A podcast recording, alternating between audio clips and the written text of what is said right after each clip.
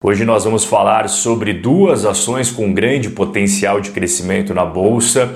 Uma é brasileira e uma é norte-americana. Para a galera que gosta mais da bolsa brasileira, vai ter uma opção, e para a galera que está começando a internacionalizar a carteira, também teremos uma opção. Mas antes da gente começar, eu quero que você responda aqui embaixo: ó, qual ação da sua carteira hoje? É aquela que você vê com o maior potencial de crescimento. A gente sabe que existem ações que a gente preza mais pelo pagamento de dividendos, que a gente não espera tanto crescimento assim, e tem aquelas nossas apostas, aquelas que nós vemos com olhos de grande potencial para o futuro. Então escreve aqui embaixo qual é aquela preferida sua. Nós temos na bolsa ações buy and hold com resultados estáveis. Por exemplo, VEG, B3, Itaúsa, Engie, não será este tipo de ações que nós vamos falar hoje, hein? Então já deixa de fora esse tipo de ação da sua cabeça, porque nós não vamos falar delas. Ações buy and hold com resultados voláteis, também temos grandes conhecidas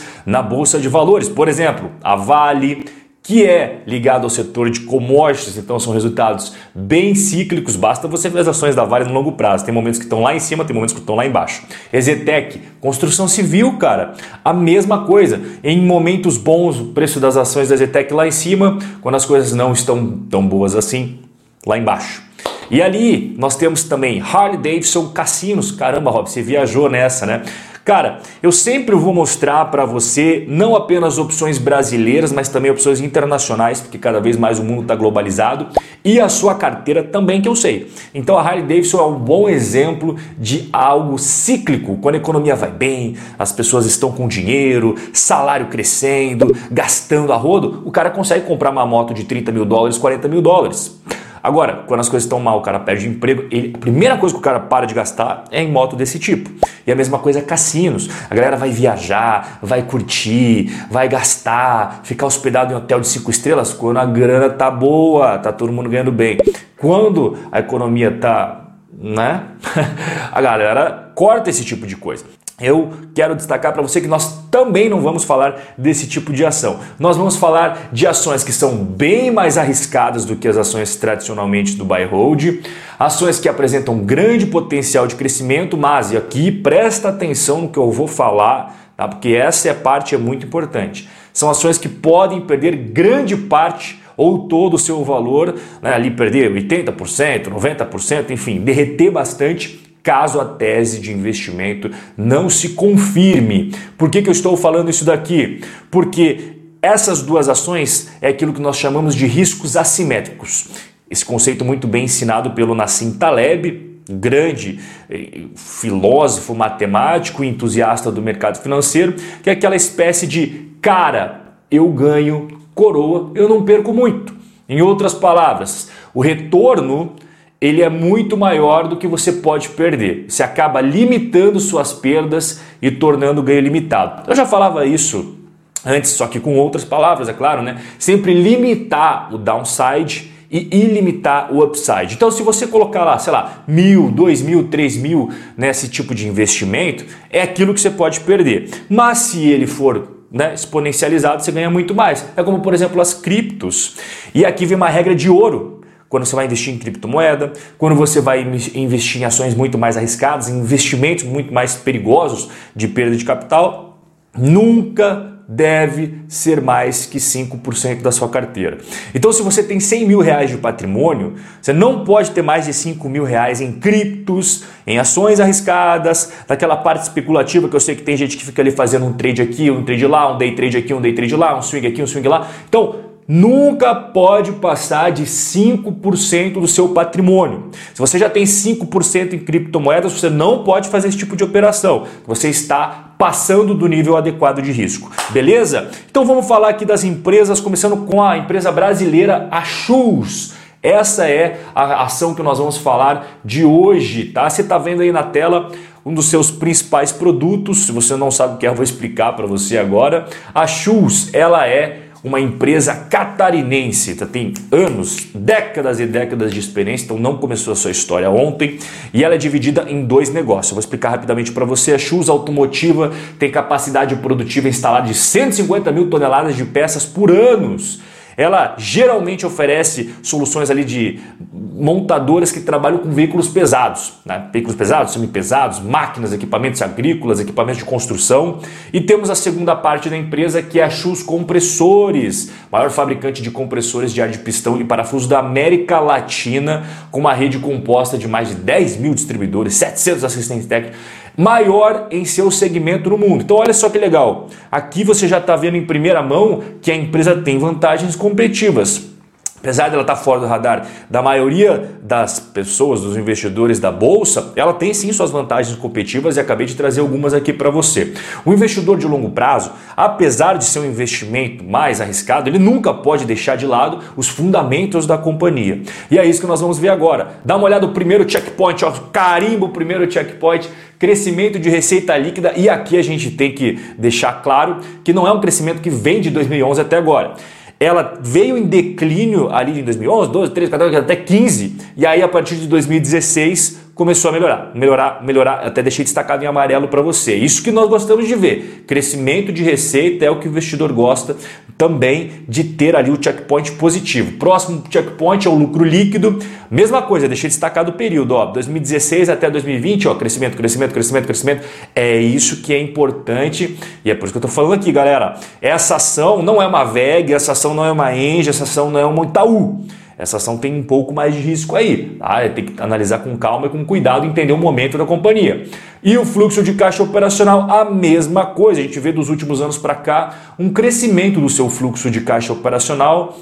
Ela estava com certo declínio ali 2015, 2016, 2017 a partir de 2017 para 2020 começou a crescer. Então, esses três checkpoints que eu sempre mostro para vocês, caramba, quase caiu aqui.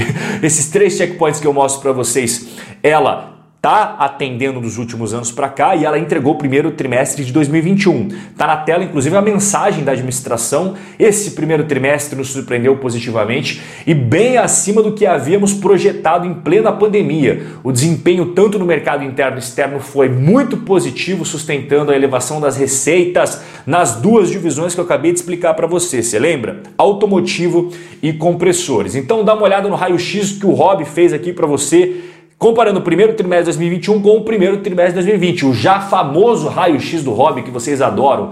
Receita bruta cresceu 57%, carimba lá o checkpoint. Resultados operacionais cresceram quase 70%, carimba checkpoint. Lucro líquido cresceu quase 76%, carimba checkpoint. Maravilha de resultado da empresa.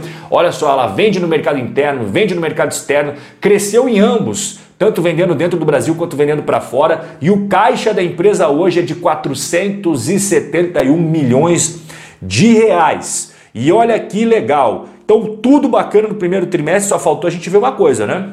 Endividamento.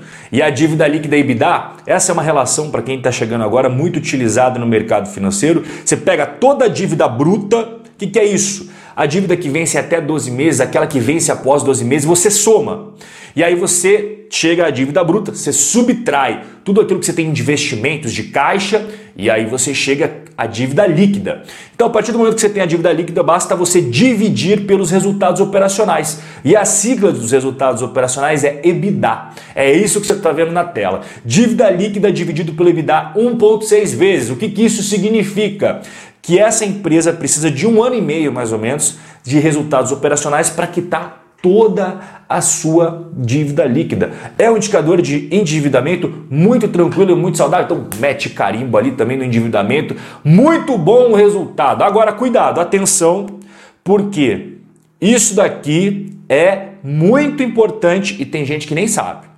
As ações ordinárias dessa companhia, que são aquelas com direito a voto, não tem negócio na bolsa. Liquidez zerado zerado. Você não vai conseguir comprar e sair das ações ordinárias. Você só vai encontrar negócios nas ações preferenciais, que é a SHU 4.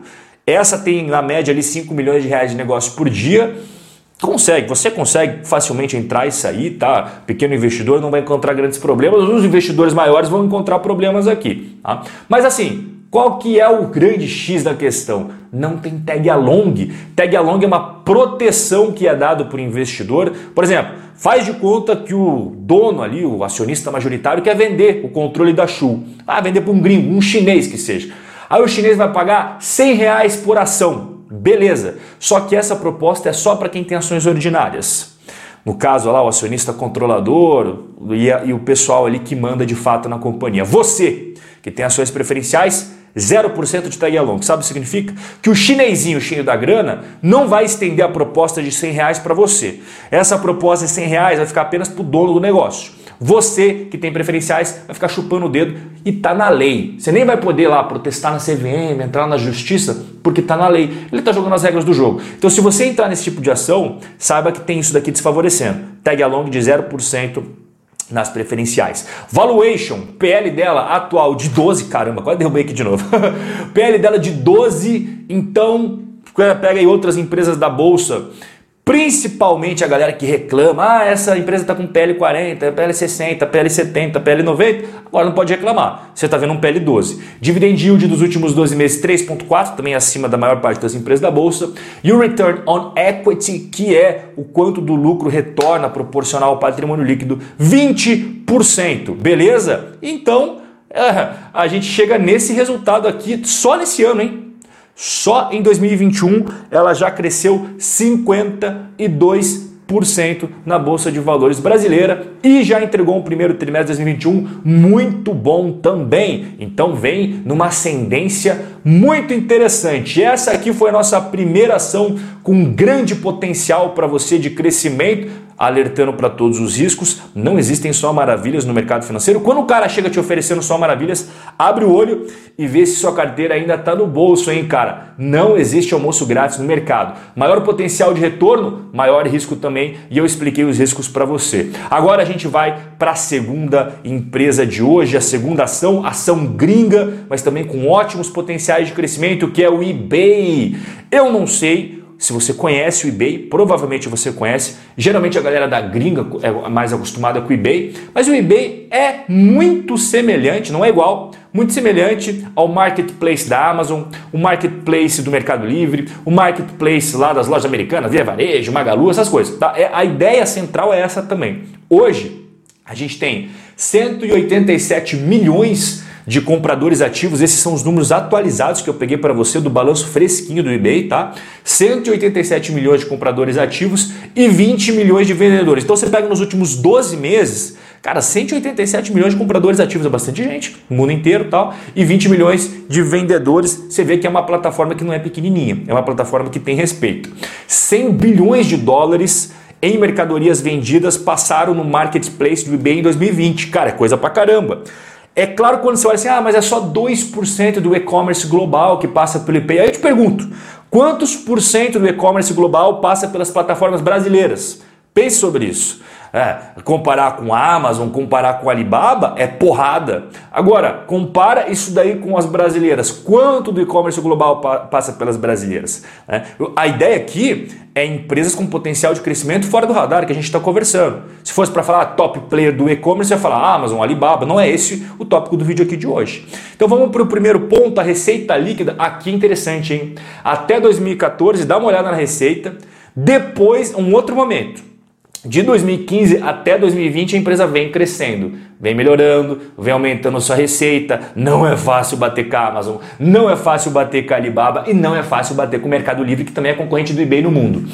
Mas de 2015 até 2020 ela vem crescendo, pouquinho, pouquinho, mas vem crescendo. Segundo ponto, lucro líquido. Aqui já é outra história. É uma oscilação para tudo que é lado. Mas eu destaquei em amarelo 2020 para você, porque 2020 Assim, esquece um pouco 2016, que foi um ponto bem fora da curva. 2020 foi um ano muito bom para o eBay. Inclusive, ele usou muito desse bom momento da pandemia. É claro que a pandemia para o mundo inteiro foi horrível, mas para o e-commerce foi muito bom. Vamos ser transparentes aqui. E ele usou esse bom momento para o e-commerce para reinvestir muito no seu modelo de negócios.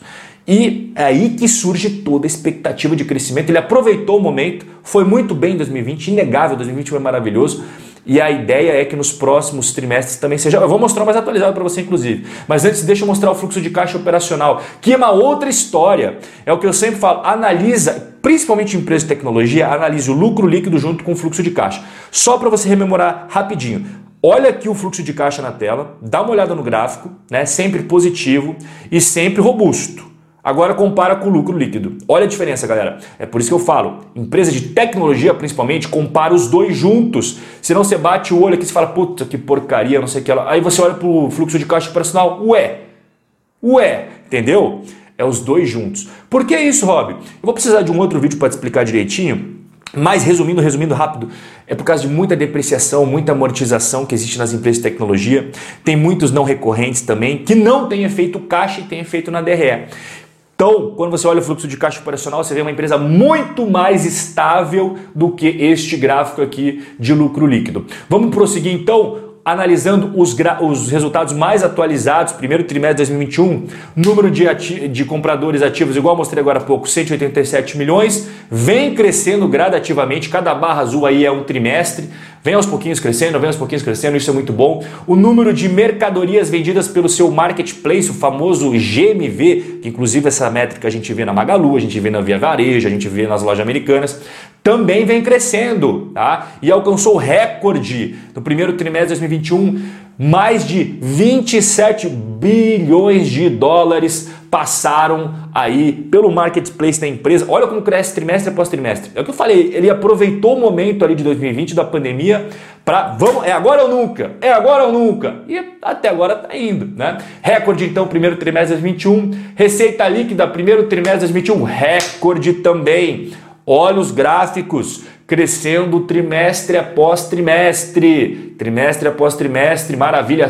Bota o checkpoint ali, carimba, carimba que o checkpoint está positivo. E aqui, lucro por ação, recorde também no primeiro trimestre de 2021. Rob, por que, que você pegou o non-gap? Porque tem muitos não recorrentes nos últimos trimestres da nossa queridíssima eBay, queria distorcer totalmente o lucro então, o que, que eu peguei aqui? O non-gap, que exclui não recorrentes, sejam eles positivos ou sejam eles negativos, para te dar um negócio mais compatível com a própria empresa, tá? com o que realmente importa para você analisar. Recorde primeiro trimestre de 2021, fluxo de caixa livre. Também tivemos recorde no primeiro trimestre de 2021. Então, assim, cara, o primeiro trimestre de 2021 inegavelmente foi o melhor da história do nosso queridíssimo eBay dos últimos tempos para cá. E é isso que eu estou falando, ações com potencial. Tem mais risco, mas também tem maior potencial de retorno. E a gente tem que analisar também a dívida. Nunca podemos esquecer do endividamento.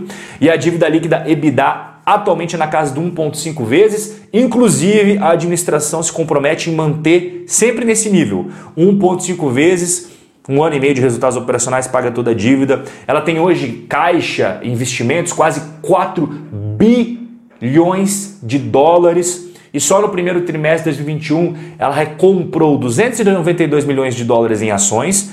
Olha só, hein? E também pagou 122 milhões de dividendos só no primeiro trimestre. Lembrando que ela tem um programa de recompra de ações que permite ela comprar mais 5 bilhões e 700 milhões de dólares em ação.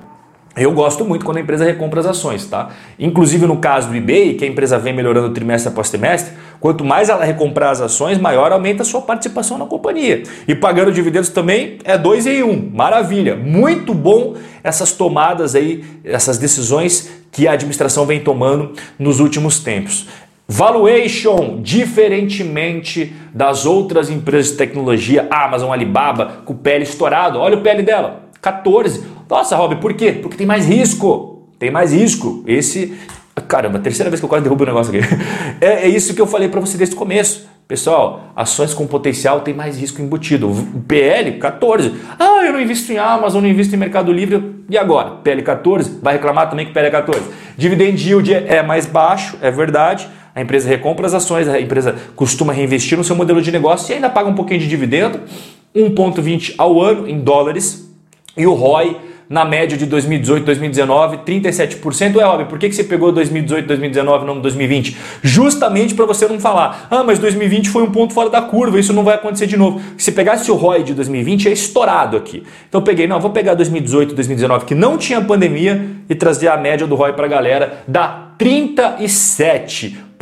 É um ROI bem elevado. E quando a gente pega as cotações do nosso queridíssimo eBay, só em 2021, tá? Apenas em 2021 está crescendo aí quase 16% em dólares. E aí, Teve alguma ação que você gostou, mais a Shu, mais o eBay? Tem outra que está fora do radar que a gente não falou até agora que você gostaria de ver? Você pode escrever aqui embaixo nos comentários e se você quiser aprender mais a analisar as empresas igual eu gosto de analisar com você aqui, só você colocar o seu e-mail aqui no link na descrição. Primeiro link, quatro aulas 100% digitais gratuitas para aprender mais por conta própria a analisar bons negócios para colocar na sua carteira, tá? Primeira aula chega em menos de um minuto na sua caixa de entrada e é 100% gratuito e digital para você, beleza? O nosso bate-papo de hoje, esse sim vai chegando ao final, mas eu vou ver com você com certeza no nosso próximo encontro. Forte abraço e até a próxima.